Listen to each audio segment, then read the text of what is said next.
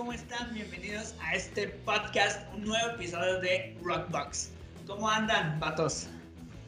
Bien, bien, aquí grabando el episodio número 3, que va a estar bien chido. Eh, gracias a todas las personas que nos están viendo y escuchando en todas las plataformas. Ya, ya. Y oye, ¿cómo andas, bro? No, súper chido aquí ya en este episodio que, estoy súper emocionado porque aparte yo creo que es de, vamos a hablar de una banda que yo creo que todos crecimos con ella y es de mis favoritas, creo que de ti Memo también es de tus favoritas.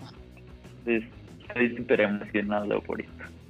No, no manches, la neta, sí voy a fanear, la neta sí, pero yo sí creo que es la banda de rock más importante en cierto periodo de tiempo un 2002 a 2012 más o menos. Unos 10, 10, 14, 10, 12, 14 años que estuvieron con todo. Yo creo que todos lo conocen, o sea, ninguna persona mexicana yo creo no, no sabe quién no es esta banda. Y pues es muy amada y muy odiada también. y yo creo que este capítulo va a ser tan largo que no lo vamos a poder eh, hacer en una parte, si no duraría tres horas, ¿no? Entonces, lo que vamos a hacer es dividirlo en dos partes y vamos a hablar de. A ver, yo o, ya, o Dano, digan. Te doy el honor. vamos a hablar de nada más y nada menos que Panda, señores. Uf, uf, uf. Seguro ya lo vieron aquí en el título, aunque bueno, es spoiler. Y estamos bien contentos, la neta. Solo escucho Panda y no, tengo una sonrisa muy grande en la cara. Me regresa a la primaria. No, deja tú la primaria, güey. O sea, en, hace dos semanas puedo decir que estaba tocando y lo primero que puedo decir es agarro mi bajo, mi guitarra y toco la estrategia perdida. Y de ahí me voy a soy violento y de ahí me voy a procedimientos. O sea, bandota, bandota, la neta. Eh, y bueno, vamos a dar un poquito cuál fue su biografía, quiénes son estos vatos, porque igual tal vez algunos adolescentes tal vez no nos conocen y están empezando a escuchar música. Fue una banda de rock. ¿Por qué fue? Porque en 2016 se separó y empezó en 1996. Yo tenía dos años. Yoyi, ¿cuántos años tenías? Ya había nacido, vato, yo creo. Soy del 98, o sea, no. Ah, no manches, desde que eras más grande. Va, va, ¿Tú, Dano, cuántos años tenías? No, cero. No, Solo tenía como cuatro. sí, como 6, 7 años, más o menos. No, tú estás bien viejo, vato. Quédate ratito de bebé. Pero bueno, rapidísimo los pongo en contexto. Como les digo, 1996 en Monterrey, Nuevo León. Ellos son José Madero en la voz y guitarra rítmica. Antes había otro guitarrista llamado Jorge Garza, que bueno, eh, todos le decían Ongi. Y Ricardo Treviño también en el bajo. Bueno, Ongi también tocaba la guitarra, perdón. Ricardo Treviño en el bajo más conocido como Rick. Y antes, eh, también era un baterista llamado David Castillo, eso yo no lo sabía. Perdón, que soy súper fan, no sé. Y bueno, después, eh, esas fueron las primeras tocadas y después ya Jorge Vázquez, el mejor conocido como Cross, fue su baterista fijo. Y bueno, ahorita vamos a hablar, si quieren, de esta primera alineación y ya en el Para ti con desprecio fue donde cambia un poquito. Bueno, ellos estudiaron orgullosamente como yo en el TEC de Monterrey y ahí fue donde nació la banda. La verdad son unos niños fifís.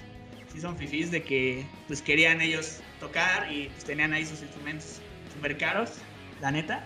Pero pues al final le machetearon duro y también fue de estas bandas que de, de esta ola del rock, como Tolidos, como División, nació en esas épocas y pues se influenció mucho de pues todo lo que está en el norte del país. ¿Cuándo escucharon por primera vez a Panda? Híjole, yo creo que por el 2000, más o menos, cuando andaba ahí por ahí sonando su arroz con leche, si no mal recuerdo. Eh, fue por ahí más o menos que yo empecé a escuchar eh, de la banda y ya como 2003, ya cuando sacaron La venganza del príncipe charro, ya era así como que fan, fan, fan, fan declarado de, Panda, porque aparte era un rock punk que no se estaba escuchando aquí en México, entonces solamente en, bandas eh, en inglés pero no había algo así parecido a lo que hizo Panda en ese entonces aquí en, México. Entonces, en 2003 me, me, declaré fan, fan, fan, fan de, de Panda. Yeah, Yoyi, dale, dale tú, dale tú. No, no, y definitivamente, o sea, yo creo que Panda fue pionerísimo de lo que en ese tiempo era el Happy Punk en México porque era, como bien lo dice ¿no? O sea, era, era como lo nuevo en México de, de, este punk como influenciado allá en California y toda esta onda de Blink-182 y todo eso, que aquí en México pues no había, ¿no?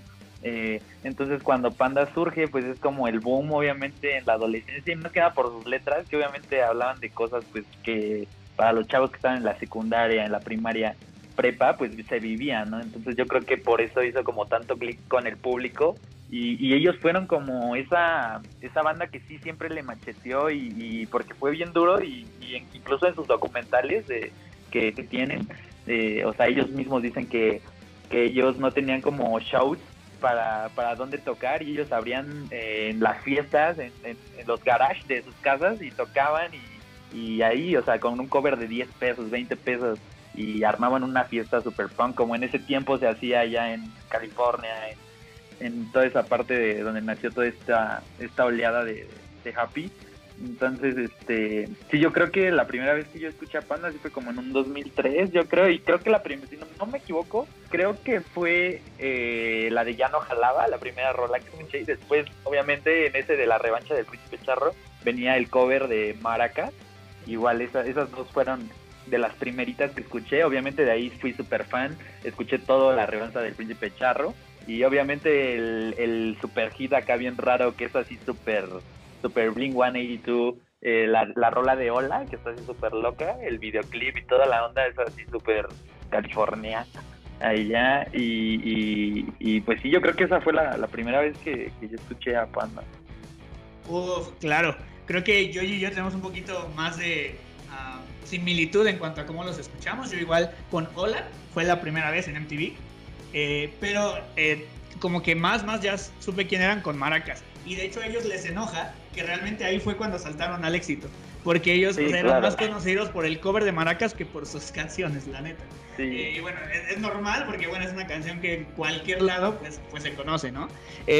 un poquito ellos, lo que pasaba fue que tenían una banda llamada Super Asfalto, que no funcionó de ahí fue de que cambian al baterista, ahí ya este, llega este Crow, ¿no?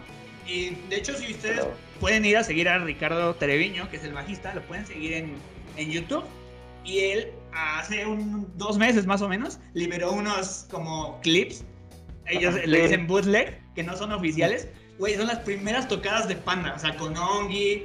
No manches, está súper así antiguo, pero no, o sea, qué joyas, qué joyas. La verdad fue realmente donde nació y les puedo decir que realmente, neta, yo creo que tienen, a pesar de que ahorita División Minúscula sigue, sigue tocando, o vamos a ir a verlos en una semana, eh, creo que sí fueron mucho más famosos, la verdad, o sea, está no, yo creo, creo que Panda, aparte de, ser pioneros, o sea, siempre se mantuvo. Obviamente tuvieron ahí sus dificultades como banda, obviamente, que la neta, o sea, yo odié la, el día que se separaron, neta, estuvo súper cañón.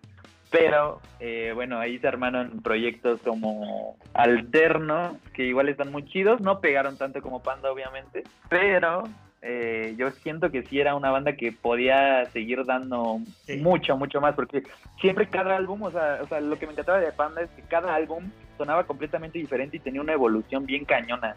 O sea, cada álbum era mejor que el anterior, ¿no? Que obviamente me quedo con Amantes Sudamantes, Para ti con desprecio, pero por, por la etapa en la que yo viví ese, ese rollo, ¿no? Pero en sí, o sea, cada álbum que sacaban era mejor que el anterior y siempre trataban de hacer las cosas mejor. Sí, eh, mucha razón, Yoyi. Técnicamente, que el último es, Sangre Fría, güey, es súper difícil tocar esas canciones. Están muy, muy complicadas. Monstruo, es un monstruo ese. Sí, sí, sí. El solo de usted, este, los bajeos en introducción a la cartografía. La verdad, son rolazas que, bueno, Luego vamos a hablar de ellas. Primero vamos desde el principio, desde El Arroz con Leche, que fue el primer disco, súper icónico. La verdad, este disco, eh, ellos lo dijeron, fue un completo fail. o sea, no vendió nada. Entre Monterrey medio se movió y era muy difícil conseguirlo. Ya después se comercializó cuando ellos estuvieron ya más con su para ti con desprecio, pero eh, fue el primer disco, la neta, yo creo que es el que tiene las canciones más débiles. Hay unas muy tontas, Gripe y Mundial, El Elías, son babosadas realmente, que ellos al final hicieron canciones. Eh, bueno, los sencillos fueron Si Supieras, creo yo, eh, Muñeca, y Buen Día, ¿no? Y por ahí creo que Te Invito a mi fiesta, que nunca salió. Pero, a ver, cuéntenme de ese disco, ¿cómo lo vivieron? Rano. Eh, bueno, el arroz con leche mm, fue como que esa, ¿cómo decirlo? Esa experiencia entre que estás conociendo a la banda y dices, oh", o sea, hay algo que puede sonar mejor. O sea, digo, ¿qué se puede esperar de, una banda que estaba en preparatoria, que realmente eh, en ese, en ese momento estás buscando más, más la fiesta que el ser reconocido artísticamente, ¿no? Entonces creo que, creo que en esa etapa Panda, en la, etapa de, del arroz con leche, la agarraron más como que, ah, vamos a hacerlo a ver si amarra, ¿no? Vamos a ver si jala el proyecto. Y si jala el proyecto, pues ya le damos seriedad al asunto. Entonces creo que eh, sí hay una gran diferencia entre el arroz con leche al la venganza del príncipe charra. Hay una evolución musical totalmente abismal, pero creo que, pues, no sé, del arroz con leche me quedaría con mi muñeca.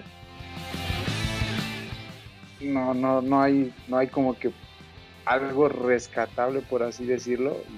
disculpen si hay más fans de Panda de Hueso Colorado, me van a linchar por esto pero creo que creo que yo, me iría un poquito más por la venganza del príncipe Charro.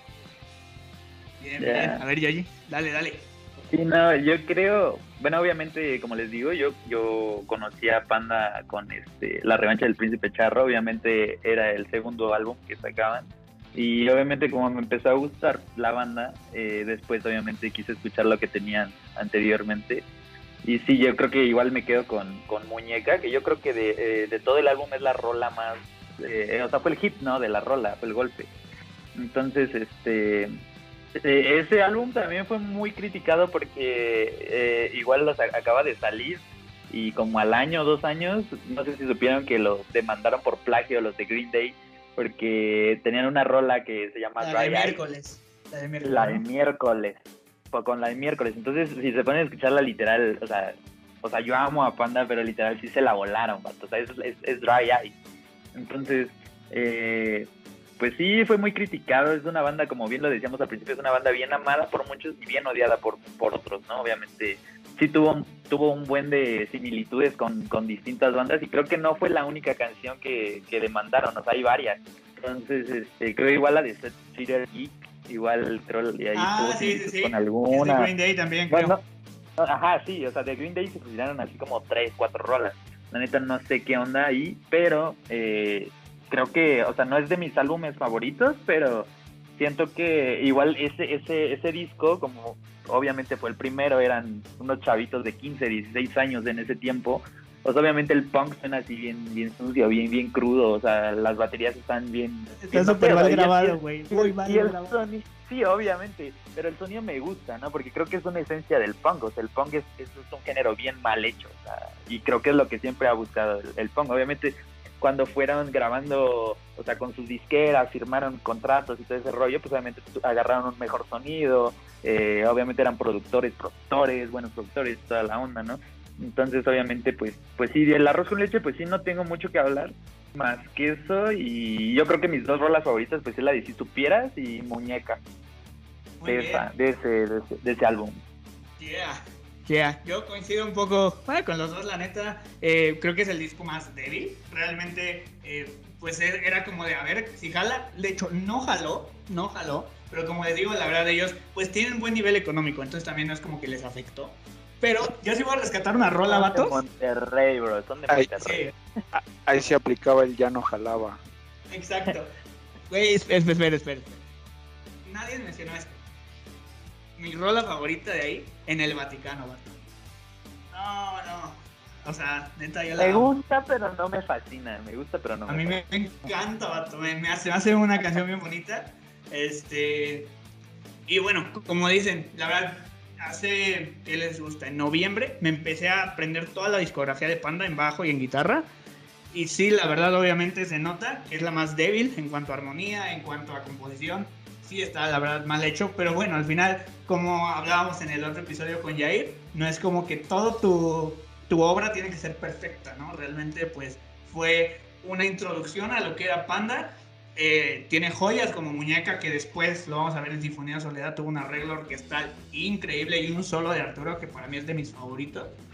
Pero eh, bueno, ahí rescatamos. Buen día, a mí también se me hace muy buena canción. Si supieras, también me gusta. Pero como les digo, personalmente en el Vaticano. Eh, y bueno, aquí Panda lo que, lo que sucedió fue que, como les digo, era un muy, muy local.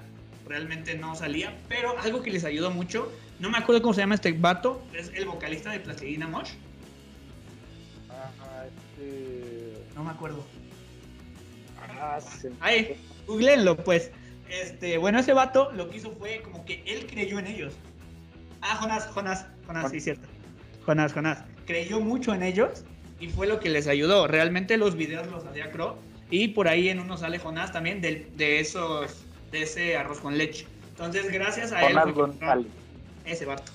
Entonces, gracias a, él fue que empezaron ellos a, a ser más relevantes y algo bien padre que tenía ellos que no lo hacía nadie, obviamente en su tiempo cuando existían DVDs y todo, es que los discos no solo es un disco, sino, bueno, aquí ya no los tengo, ¿verdad?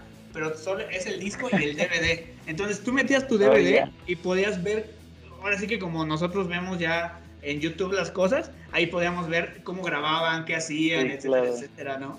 Eso era muy distintivo de ellos. Creo, creo que esto también, o sea, se puso de moda, yo creo también por eso mismo, ¿no? Porque ya después varias bandas hacían lo mismo, o sea, yo igual tengo varios discos de, de otras este, agrupaciones así, que sí sacaban el, el, el CD y su DVD aparte, o sea, con el detrás de escenas y etcétera. Exacto, exacto, exacto. Entonces, ahí fue como que creo fue el primer youtuber casi casi, sin YouTube.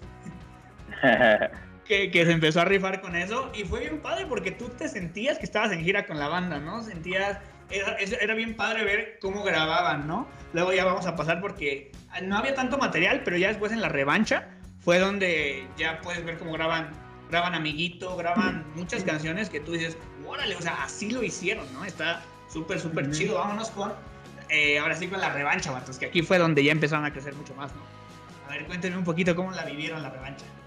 Y bueno, ahí agregando a lo que, a lo que comentabas, eh, Crow, aparte de ser un buen, buen y gran baterista, eh, su otra afición, y por ahí lo comenta en varias entrevistas, de hecho, ojo, creo que el, ah, el año pasado estuvieron grabando ah, con su disquera, ¿cómo se llama? Cielo Records, eh, Movie Records, pues, con, con, con Rojo eh, estuvieron grabando entrevista porque cumplían años. Entonces ahí hay entrevistas con, con Rich, con Crow, con Arturo que valen la pena escucharlas. Y por ahí mencionaba a Crow que él le gustaba mucho, le gusta mucho estar filmando o, filmaba casi todo lo de, lo de Panda, lo tiene documentado, entonces eh, es un amante de, de la cámara. Y hablando ya de la revancha, yo hago corrección, eh, dije la venganza y no es la revancha del príncipe charro. Eh, creo que ahí es donde, donde Panda tiene el boom y el disco empieza con una energía que, ¿para qué te digo? ¿no? Cristina, pa, pa, pa, pa. Uh, ah, ese, esa, ese trenecito del inicio de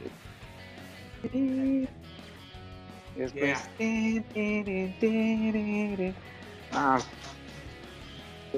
te, vuelas y dices, o sea, no sé, a mí en lo personal, soy de las personas, bueno, en ese entonces está más adolescente, entonces me gustaba meter mi CD y treparle a todo el volumen y escuchar, o sea, y la, misma energía de la música te hacía así como que volverte loco, ¿no? Y estaba así, ¡ah!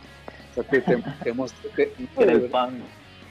te, te, emocionaba escucharlos. O sea, y, hablando de ese disco en específico, a mí me emocionaba escucharlo. O sea, de hecho, a la fecha lo pones en Spotify o lo empiezas a reproducir y escuchas eso y dices, no manches, qué energía tienen ahí con la de la de Hola, ¿no? que, es, que es, la, es literal la presentación de la banda. Entonces, eh, musicalmente evolucionaron, evolucionaron bastante. Eh, a mí me gustaba mucho ese panda con, con Ongi porque creo que hacía ese complemento perfecto con, con Pepe Madero, ¿no? Entonces, este, me, me, me gustaba eso, eh, era, como, era como ver a Blink-182, eh, pero mexicano, literal, así, nada más que aquí eran cuatro, ¿no? Blink son tres.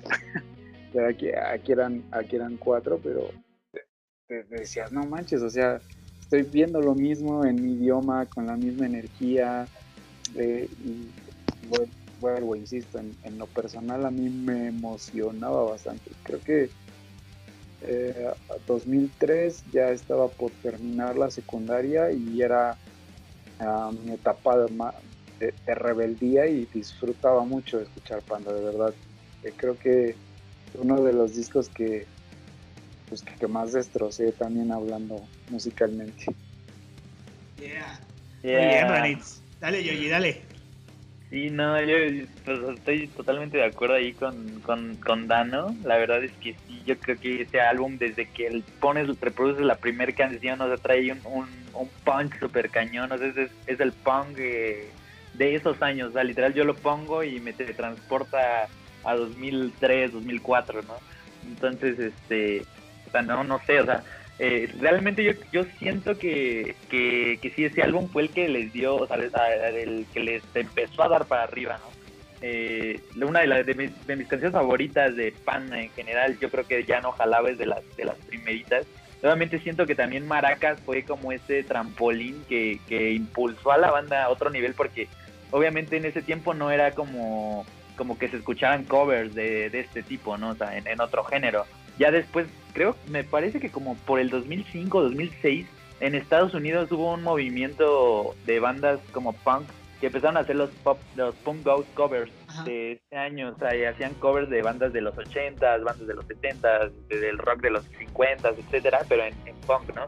Entonces, este, pero, pero sí, en México siento que fuimos de los primeros que empezamos a hacer este tipo de, covers como de otro género y, siento que esa rola de Maracas sí fue de las que más impulsó a la banda para, para, para que la conocían más y toda esta, toda esta onda. Y obviamente la de Hola, como, como bien lo decía Ida, ¿no? O sea, era la presentación de la, de la banda y yo fue de las primeras canciones que yo escuché. ¿Qué ibas a decir, Dano? No, que, que hablando de, Maracas, aparte el video, o sea... Es el, video, sí, está... sí, no manches. La cura, la cura. No, no, no. Es aparte algo que, siempre me ha encantado y, creo que me parece que Pepe Madero o sea, siempre ha tenido como esa creatividad de poner los, los títulos de las canciones o los nombres de los temas como bien bien raros, ¿no? O sea, a mí me encanta ver así como, o sea, ¿quién le pone a su canción el chango de los dos plátanos? O sea, eso es como. O, la de córtame con unas tijeras, pero que no se te olvide para volverme a pegar, vato. O sea, no sí, Sí, sí, no, o sea. Hola, ando. Sí, sí, sí. dale, dale. ¿Qué ibas a decir? No, eh, que decía que, por ejemplo, la de Ando Pedo y ella está aquí. Ajá. sí, no, o sea, como que sus nombres han sido bien, bien, bien raros en esa, en esa época, pero como que igual fueron evolucionando y después como que eran más profundos, ¿no? Igual ahorita veo como los temas que ha sacado como solista este Pepe y ha sido así como ya más poético, ¿no? Más, más, más, más así como más hacia la poesía, pero si te pones a ver los, los títulos de las rolas de, de esos años, de, de, sus inicios, pues sí estaban bien raros, bien extraños, pero siempre que por eso mismo también llamaba tanto la atención pues a, a los chavos de esa, de esa generación, ¿no? Dale, me invito. Sí, sí, sí. La neta, creo que es un disco muy infravalorado. Les voy, a hablar un poquito de la cuestión musical porque me lo aprendí como en dos días. La verdad, les puedo decir que es más difícil que el para ti con desprecio. O sea, realmente, córtame con unas tijeras. lo dice Arturo en una entrevista. Dijo, güey, actualmente no me acuerdo de cómo se toca porque es muy difícil eh, por ahí el, el precoro. Eh, ejemplo, Ando Pedo está también bastante complicada. Eh, no me acuerdo, o sea, hay varias que dices, ah, la de Doble Gracias, está toda la canción diferente. Entonces, realmente es un disco que tú lo escuchas y se escucha hasta bien tonto. Porque hay unas este, canciones como la del bisexual, como la de mala suerte, de me enamoré de una lesbiana, todo ese rollo que antes este, no era tan censurado. este, la verdad es que eh, era, era un punk bien hecho y que muchos pensaban que era nada más puro, pura tontería, pero musicalmente es un muy buen Sí, disco. claro. Lo- los sencillos, eh, claro que no. No, creo que fue Hola, ¿verdad? Hola, ya no jalaba y, Hola. y Maracas, me parece.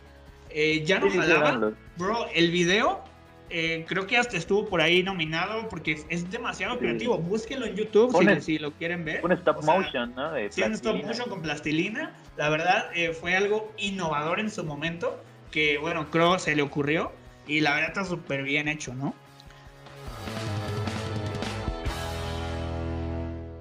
Ah, Oli, Oli. Sí, te- yo sí te escucho, no escucho a Yo Josh. también. Yo Ah, también. no, no hay pex, no hay pex, no hay pex. Le damos. Y bueno, al final, lo, lo único que con lo que quiero cerrar mi participación en este, este, la revancha, es que, mm, ¿cómo les explico esto? Hay muchas joyas ahí que tal vez no son muy conocidas, quisieran no pensar con un arreglo ahí de cuerdas y violines. Claro que no se volvió de las canciones más, este, energéticas en vivo. Usaron ahora un sintetizador que a Pepe le encantaba tocar y ya no jalaba y claro que no. Entonces realmente sí hubo una evolución como banda y muchas veces este disco como fue antes del Para ti con desprecio que fue realmente el boom, a veces muchos no lo aprecian como lo como se tiene que apreciar este disco, ¿no? Sí, totalmente de acuerdo. Creo que el, el disco tiene varias joyas. O sea, también la de Señor Payaso ah, es, es El payaso. Eh, ese, ese es, ese es- ese es muy buena. O sea, antes, eh, cuando reproducías tu CD, no era así como que ah, tan fácil poder trasladarte de, un, de la canción 1 a la 10. Entonces, por lo menos te tenías que chutar todo el disco o estar cambiando cada cierto tiempo para que también tu estéreo no se, eh, no se, no se descompusiera. Eso No, suena bien anciano, pero sí es muy cierto. Sí, realmente no, no es como que agarras tu Spotify, este, buscas el disco y dices, ah, no, ya me aburrió, voy a poner la, la, la 9.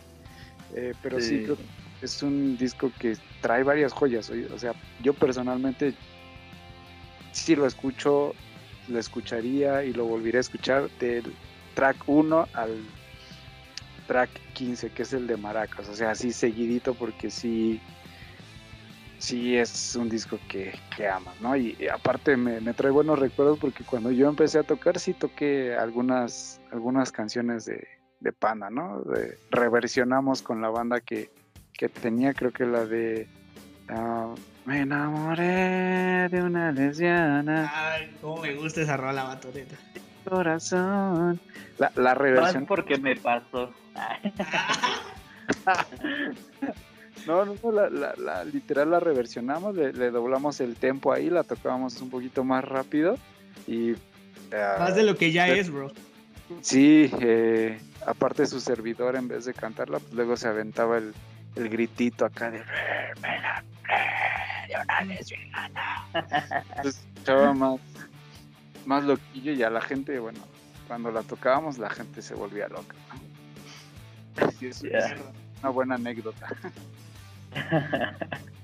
Yeah.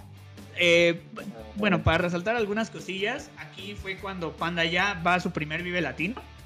También ya van a Estados Unidos. Realmente, eh, como les estamos diciendo, es cuando empiezan a crecer ellos. Y igual se dan cuenta que esto ya no es un juego. O sea, tenían trabajos normales, tenían escuela y tenían una banda. ¿no? Por ahí hay muchas anécdotas que ahí tanto Crow como Rich cuentan que eh, muchas veces algo sucedía y ellos tenían que irse, a veces le tocó, no me acuerdo si a Crow, irse de, de Monterrey a Ciudad de México, antes no era tan fácil ir en avión, ¿no? irse en literal en autobús, ¿no? Por alguna emergencia, alguna cosa. Creo que esa vez Ongi casi no llega al Vive Latino iba a tocar Pepe todo. Entonces sí estaba cañón. Pero sí, fue cuando realmente dijeron, oigan, este paquete ya es muy grande, sin albur. y la verdad es que sí, sí estuvo bastante, bastante loco como ya realmente ellos este, empezaron a trascender, ¿no? Y de ahí, pues para arriba. Sí, exacto. Y ahí también hacer mención de que antes de, del Vive eh, estuvieron por ahí en un festival de EXA en la Plaza de Toros, donde literal se volvieron locos porque estaban un, una plaza de toros totalmente llena y ellos pues no estaban acostumbrados a, a tener tanta audiencia, ¿no? Y por ahí en, en, en una entrevista, en un documental que, que hace Crow, este, lo comentan, que para ellos fue impresionante ver cómo, cómo llegan y, ver todo el recinto lleno, ¿no? Y aparte, o sea, imagínense la experiencia que ellos vivieron de tocar en ese lugar y que la gente coreara sus canciones. Sí, sí, la neta, eh, pues ya aquí es de que ok, tocamos nuestros éxitos del disco pasado y de aquí tenían que rellenar porque pues llegaron a tocar un amiguito, llegaron a tocar este algunas canciones Corazón un cuento roto que ya después en un futuro ni pensar que ellos la, la tendrían que estar tocando en vivo. Entonces, de ahí es como de, ok, entonces ahorita, ya que estamos en esto, necesitamos este, sacar algo completamente nuevo. Y vamos ahora sí al, yo creo que lo más no sé, una de las historias del rock nacional que más ha reventado eh, en cuanto a popularidad. Y esto fue gracias a MTV. Y fue cuando llegaron a su tercer disco, que yo creo que para todos es el, el disco más, no sé, como el que marcó muchas épocas. Época, eh, influencia, de todo, que es el para ti con desprecio. Uf, ¿qué pueden decir de este descaso? No, no manches. Ay, no. Yo creo que ese álbum es de, mis favoritos, así cañón y el amante totalmente. Y, y aparte de que salió en una época como en la que ya todos estábamos, pues ya bien, este, o sea, yo me acuerdo que yo iba a salir, o sea, fue mi, mi, mi paso a la prima, a la secundaria, perdón, entonces como que todas las rolas eran como lo que necesitaba escuchar en ese momento y, y, y obviamente eh, ahí nos saltamos un poquito una parte bien importante de la banda, que fue en el 2004 me parece, cuando abrió el show de Blink, Blink 182. Ah, sí, perdón, perdón. Entonces, en, eh, justamente antes de sacar el Para ti con desprecio, eh, hay, un, hay una entrevista que, que me gustaría pues ahora sí que hacerle promoción. hay un vato que se llama Longshot, no sé si lo, lo, top, lo topan, y tiene un podcast que se llama Adultos Raros, él justamente estaba hablando de esta parte que, con, Pepe, con Pepe Madero, donde él, cuenta que, gracias a, al, álbum de este, la revancha del príncipe charro empezaron como a subir chido y toda la onda y ellos como que se le empezaron a creer ya, en una onda más en serio pero ellos jamás imaginaron que, habría un festival y, les tendría que abrir a, a la banda Blink, Blink 182 que fue la primera vez y única que han venido aquí en México.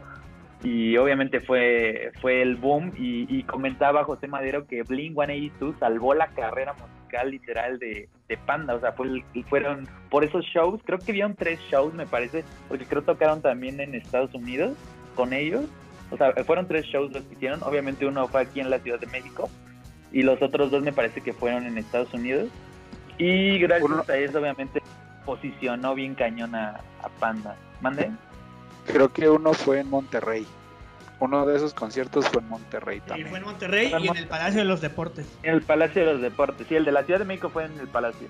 Y el otro, bueno, no estoy seguro si fue en Monterrey, pero yo creo que obviamente sí ha de haber sido en Monterrey. Por, porque pues es su, su tierra estos vatos, ¿no? Pero este obviamente ya esto ya los, los posicionó en otro nivel, ¿no? O sea, porque obviamente era la banda más relevante del género en Estados Unidos con la banda más relevante del género en, aquí en México y obviamente dos las dos juntas o sea fueron fueron una, una fiesta increíble tengo varios amigos yo en, yo en ese tiempo obviamente estaba chiquito y no podía ir como a esos conciertos lamentablemente pero me cuentan conocidos ¿no?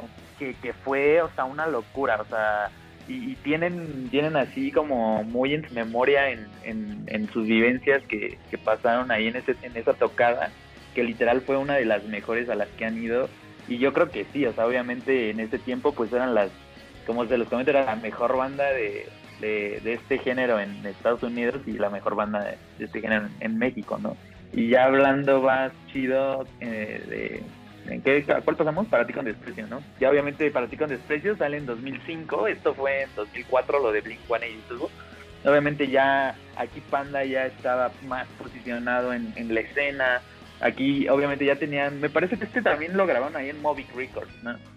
Sí, realmente empiezan con Movic desde, el segundo disco. Desde, la revancha, ¿no?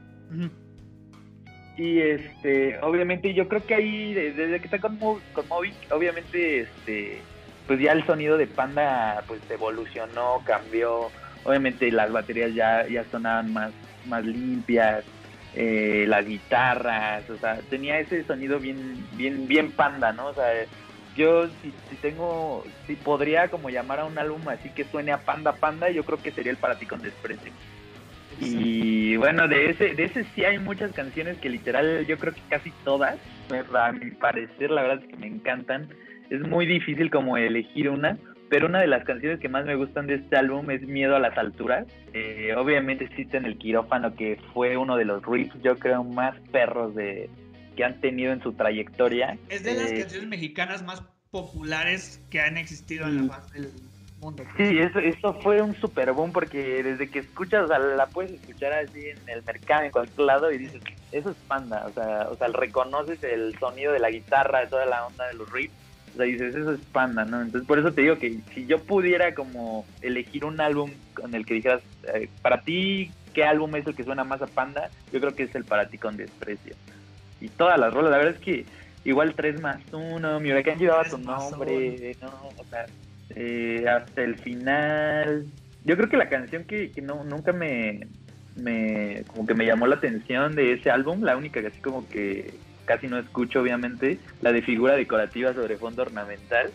Esa la verdad es que no, no me da mucho que, decir, pero eh, también una de las canciones que, que, más me gustan es la de Porque todavía podemos decir una vez más, por el momento en el que yo estaba pasando ahí y quilla, sí, o sea, es una canción súper relax, pero es panda, o sea, la escuchas y es panda, o sea.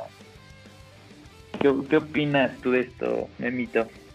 Pues miren, la verdad creo que literal, como se lo dije en el primer capítulo de este disco, cambió mi vida, realmente de cómo ver el, rock, porque salió en un tiempo donde salió Three Cheers for Sweet Revenge de My Chemical Romance, Chronicles of Life and Death de Good Charlotte, eh, Still Not Getting Any de Simple Plan y American Idiot de Green Day. Entonces, si se fijan, todo esto suena muy parecido a, lo, a la propuesta que traía Panda. Entonces, como, hay unos güeyes que cantan en español que suenan igual a lo que se escuchaba en Estados Unidos. Gracias a eso tuvo tanto éxito. Y realmente también porque, pues, como decíamos en el disco pasado, escuchabas y eran babosadas. Ahora dices, no manches, este cuate va a matar a alguien, ¿no? Eh, realmente en ese, en ese disco eh, pues toda la lírica era bastante odio. Obviamente Pepe después de años le dice, güey, era una broma, o sea, nada más eran canciones, no es como que yo iba a hacer algo. Pero fue demasiado importante este disco, se los digo, es yo creo que de los discos que cambiaron la escena en el rock en México, porque está muy bien hecho, tiene demasiadas canciones rescatables. Eh, y por ejemplo, ok, sí en el quirófano, pero disculpa los malos pensamientos perdón, pero es, una canción, yo creo que yo la he escuchado más de mil veces en mi vida, se los digo, porque fue demasiada la popularidad que, llegó con, eso, ¿no? A ver, Ranitz. Sí, totalmente de acuerdo con eso, porque mm, yo creo que para ti con desprecio es como su obra maestra de Panda. O sea, para mí personalmente es su obra maestra, la el disco que los consolidó como una banda grande, seria en la escena en México, en México a nivel nacional, no una Ciudad de México, sino México, México, porque ese disco le dio apertura a que el rock se escuchara en la radio, literal, o sea, como lo decía este, Josh y Memo, eh, escuchar ese riff del... Eh, se, me, fue el nombre de, la cita. En el quirófano, escuchar el, el riff de cita en el quirófano en la radio, y era un logro bien importante en esos años para el rock. O sea, imagínense el, el grado de influencia que, que, llegó a tener a tener Pana eh, en, ese, en ese momento. Aparte es un disco que, que de, de, principio a fin está bien armado, bien estructurado. Tiene una secuencia tanto musicalmente como en su lírica. O sea, todo, todo es es como si te estuvieran contando literal una historia. Sí, es una historia. Historia, es una historia. O sea, sin lugar a duda, yo creo que, híjole, no, no tengo favorita de este disco porque todas me. creo que puedo quedar con una sería porque todavía podemos decir una vez más. Esa es. Esa es. es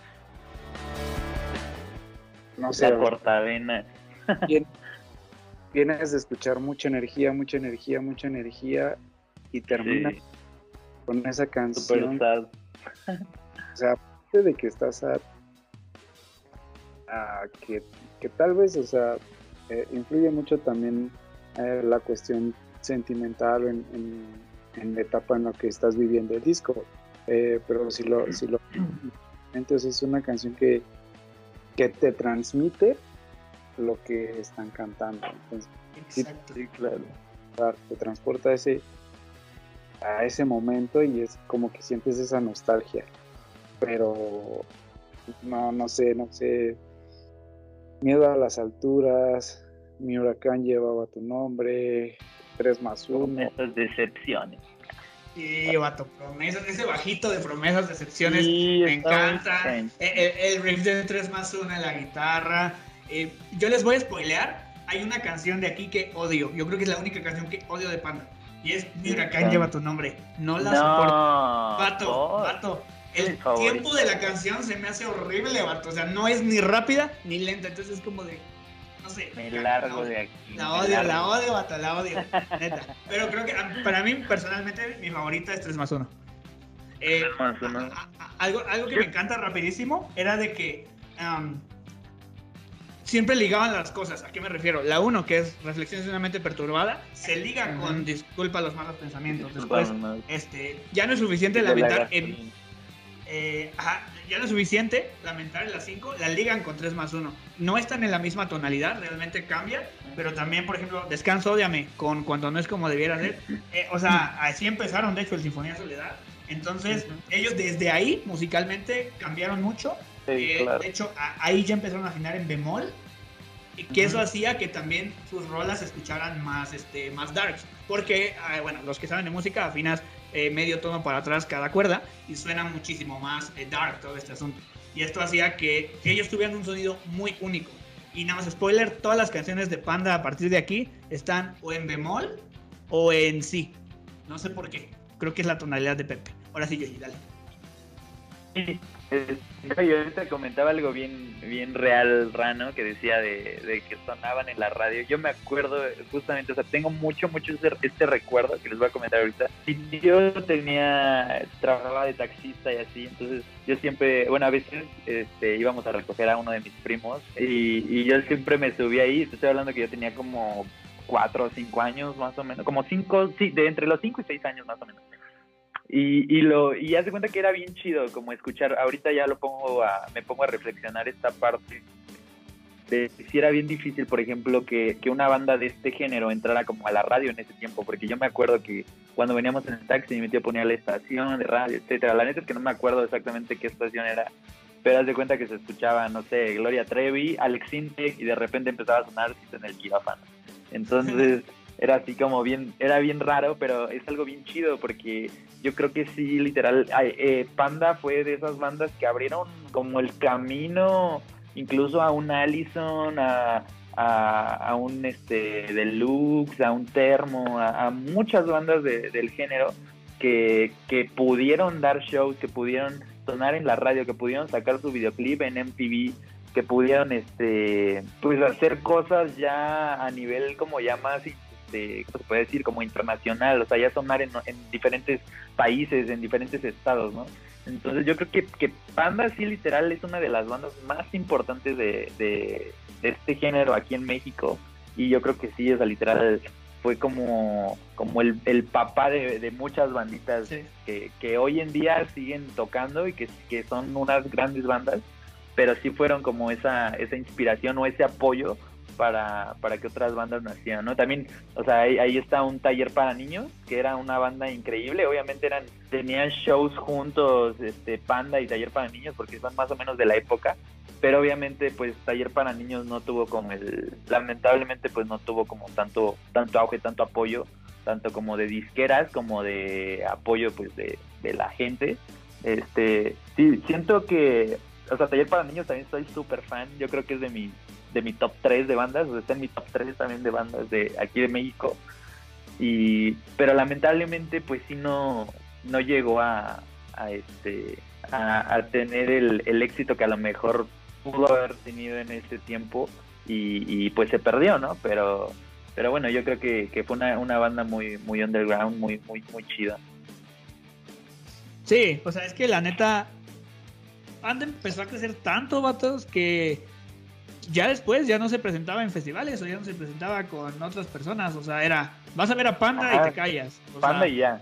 Sí, sí, sí. Realmente ahí ya podían tirarle a un auditorio nacional, que es lo que pasó después. Pero antes de pasar a lo siguiente, que realmente yo creo que lo vamos a dejar para el siguiente capítulo, porque son 47 minutos.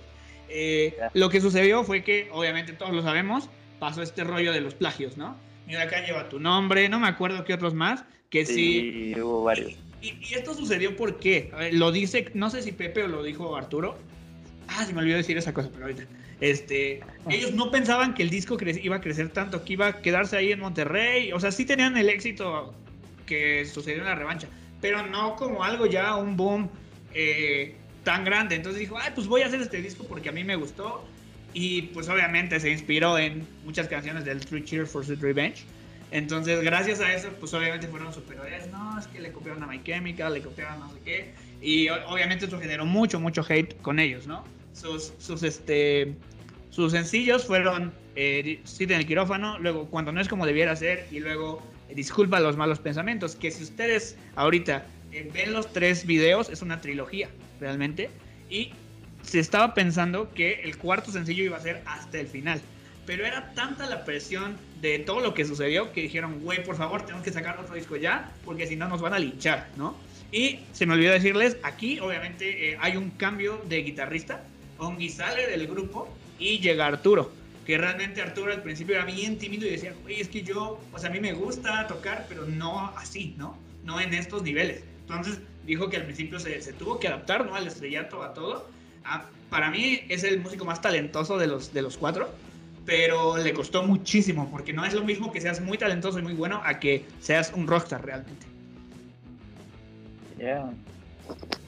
Sí, exacto. Aparte de mencionar que eh, igual Arturo no es un músico de escuela, es un músico que ha aprendido eh, literalmente y él lo menciona en muchas entrevistas, inclusive en estas entrevistas que les digo de aniversario que, que hicieron ahí en, en su disquera él menciona eso, que no es un, no se considera un, guitarrista eh, virtuoso. Él inclusive sé que sigue aprendiendo que con los proyectos que, ya tiene, pero o sea, bro, si tú lo ves en la ejecución que hace del para ti con desprecio en adelante, dices, o sea, bro, ¿cómo, ¿cómo dices que no estás estudiado si haces eso? Digo, al final es constancia, es disciplina, es meterte a tu instrumento, es meterte a estudiar tú de una manera independiente, con técnicas, con videos. Digo, ahora ya es más fácil, ya tenemos YouTube y en YouTube ya hay eh, masterclass, ya hay tutoriales, ya hay todo que, te enseña, ¿no? Entonces, eh, creo que ese, ese cambio de alineación de, de Ongi a Arturo es, es bastante bueno, aunque ya no hay esa combinación de, de voces que cabe mencionar en el para ti con desprecio las contravoces que hace con Rich y con Arturo también, o sea... Y, los guturales, ¿no? ese es, ese es los guturales que hace Rich, que por cierto se lastima. Ahí lo tuvieron que operar de la cabeza por tanto grito. Eh, eso también lo mencionan en la entrevista de aniversario. Vayan a saber ahí en YouTube. Eh, y se me, se, se- se me perdí de lo que estaba. Perdón, de que la combinación de voces. La, la combinación de voces, o sea, de verdad, esa tratamos de, de coberear cita en el, el quirófano en, la- en las bandas que toqué y hacer esos, esos contracoros con la voz lead es complicado, o sea, es muy complicado. Se lograban hacerlo los guturales, pero no las, las contravoces, o sea, es o te enfocas en tocar, o te enfocas en hacer los guturales, o te enfocas en la letra de la canción para hacer las respuestas de lo que está haciendo la voz lead. Y la verdad, en esa parte también, hablando musicalmente, Panda se lleva un 10 ahí, literal. Sí, Yeah. Una cosa es lo que hacen en estudio y otra cosa es en vivo. Porque es, Sí. es- ahí era otro tema. A ver, dale, dale. Sí, no, y yo me acuerdo que más o menos yo la primera vez que vi a Panda en vivo fue por ahí del 2006, 2007 me parece, y fue en un este en una plaza aquí cerca de mi casa, bueno, no tan cerca de mi casa, pero fue en Plaza Las Américas, pero aquí sí ya Panda ya estaba dando shows, ya solo Panda, o sea, no hubo una banda que le abrió, no hubo, o sea, otra otra banda que tocara ese mismo día. Ese show literal fue fue este, me acuerdo perfectamente que fue en un Fun Central. Ellos estaban haciendo giras en los Fun Central y tocaban en, ahí en vivo y, la neta se puso muy chido, estaba a reventar. Esa fue la primera vez que iba a Panda. Y, y, y ese día me quedo con, con un este con un gran recuerdo de que de que cuando llegamos este tocó eh, literal como llegamos muy temprano la fila ya estaba así como como así bien cañona para entrar allá al Fun Central y, y, y literal iba iba llegando la bueno yo creo que ya estaba la banda pero no sé si había salido a comer o un rollo así pero pasó ahí Crow, pasó este Arturo, pasó Rich. Yo- los hubiera todos- besado. y todos, a- todos así en fila y ellos chocándola ahí con nosotros. El único, el único, el único. Y, y pues que es feo, ¿no? Decir esto, porque a pesar de que yo amo a la banda, que amo a Pepe Madero, pero así el más especial, el más, este, como, pues mamila en esto, pues era José, ¿no? José Madero y, y él fue el único que no, o sea, sí pasó, pero pasó así como cinco metros al lado de nosotros y ni siquiera volvió a ver a, a- a los fans ni nada. Pero sí, los demás, la verdad es que son súper súper chidos, ¿eh? O sea, creo es súper buena onda. Eh, No igual los descanso, en vivos que hacen. Sí, no, o sea, o sea la- los en vivo que hace igual son súper cura, o sea, son, son unas personas muy chidas. Entonces, este, yo me quedo con ese gran recuerdo porque literal yo estaba así súper soñado de, de, de haberla chocado con, con todos ellos y toda la onda. Y aparte de que dieron un concierto muy, muy chido. Me acuerdo que esa vez duró el concierto fácil como dos horas, como dos horitas. se aventaron. Ranitz, ¿quieres decir tú cuando los viste en vivo o le doy? Tú, tú dale, tú dale. ¿Yo? Eh, yo la primera vez que los vi fue eh, acá en Metepec, se llama La Casona. Eh, era como un restaurante, pero a la vez tenía atrás como un patio enorme. Entonces, la verdad estuvo padrísimo. Yo estaba muy pequeño, igual tenía yo creo que unos 11 años o algo así. No iba ni en secundaria, bueno, no me acuerdo. Punto es que fui con un amigo que también de mis mejores amigos y éramos así súper fans. Igual llegamos como a las 3 de la tarde, empezó como a las 9, ¿no? Pero ahí estábamos todos chiquillos y éramos tan pequeños que eh, obviamente pues, hubo empujones, golpes y los polis nos trataron bien buena onda y nos sacaron del, del tumulto y nos llevaron al lado del escenario.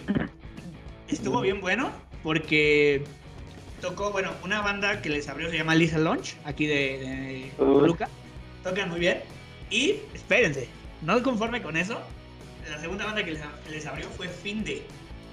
Uh, Manches, Con el. Tenían su Buscando Ángeles. sí, No, sí. obviamente yo los conocía porque Hello. por, por este por MTV. Para mí Intoxicado es eh, de los mejores riffs que se han inventado también en el rock mexicano. Se me hace una excelente canción. Entonces, imagínense escuchar Intoxicado, Buscando Ángeles, este Metrópoli. La verdad es que es, o sea, a mí me, me encantó. Y ya después Panda, ¿no? Eh, esa vez estrenaron, o bueno, estaban como en gira y estrenaron eh, Narcisista por Excelencia. nunca la habían tocado. Eh, fue cuando, antes de que lanzaran el Amantes Untamentes. Entonces fue muy buen recuerdo, fue muy bonito. Claro que me golpearon y todo, yo estaba muy bebé, pero valió mucho la pena. La verdad estuvo bien, bien padre. Y bueno, de ahí los he visto como yo creo que unas 10 veces, pero eso ya van para después. Dale tú, Ranitz. Ah, mi experiencia en vivo con ellos fue en el Chopo, en la experiencia de la revancha del Príncipe Charo. Yeah. Fue un poquito más underground porque si ustedes lo mencioné en el capítulo 1, eh, ir al Chopo a ver una banda tocar era literal entrarle a los golpes.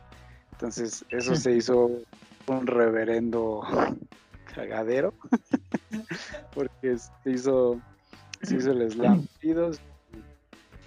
ahí el relajo y pues no, creo que eh, como lo comentaba ese rato, la revancha del príncipe charro pues es un disco de mucha energía y yo creo que lo viví y lo disfruté como un enano de secundaria. Sí, la neta estuvo bien perro. O sea, creo que... Creo, que queríamos como abarcar igual el amante de No, pero creo que no nos va a dar tiempo, ¿verdad? Pero lo vamos a dejar para esta segunda parte. Espérenla pronto, no se la pierdan. sí, sí, sí. La neta ya es, ya es demasiado. Llevamos una hora casi. Pero, patos, tenemos que hacer esto porque si no, es, ya tradición. Recomienden banda, antes de irnos. Una banda que recomienden. Telerrano. Ah, banda de la escena nacional, Colchón. Vayan y búsquenlos ahí. Igual como el, 2004 y 2000 y algo, es de los 2000, Colchón, búsquenla. Ya.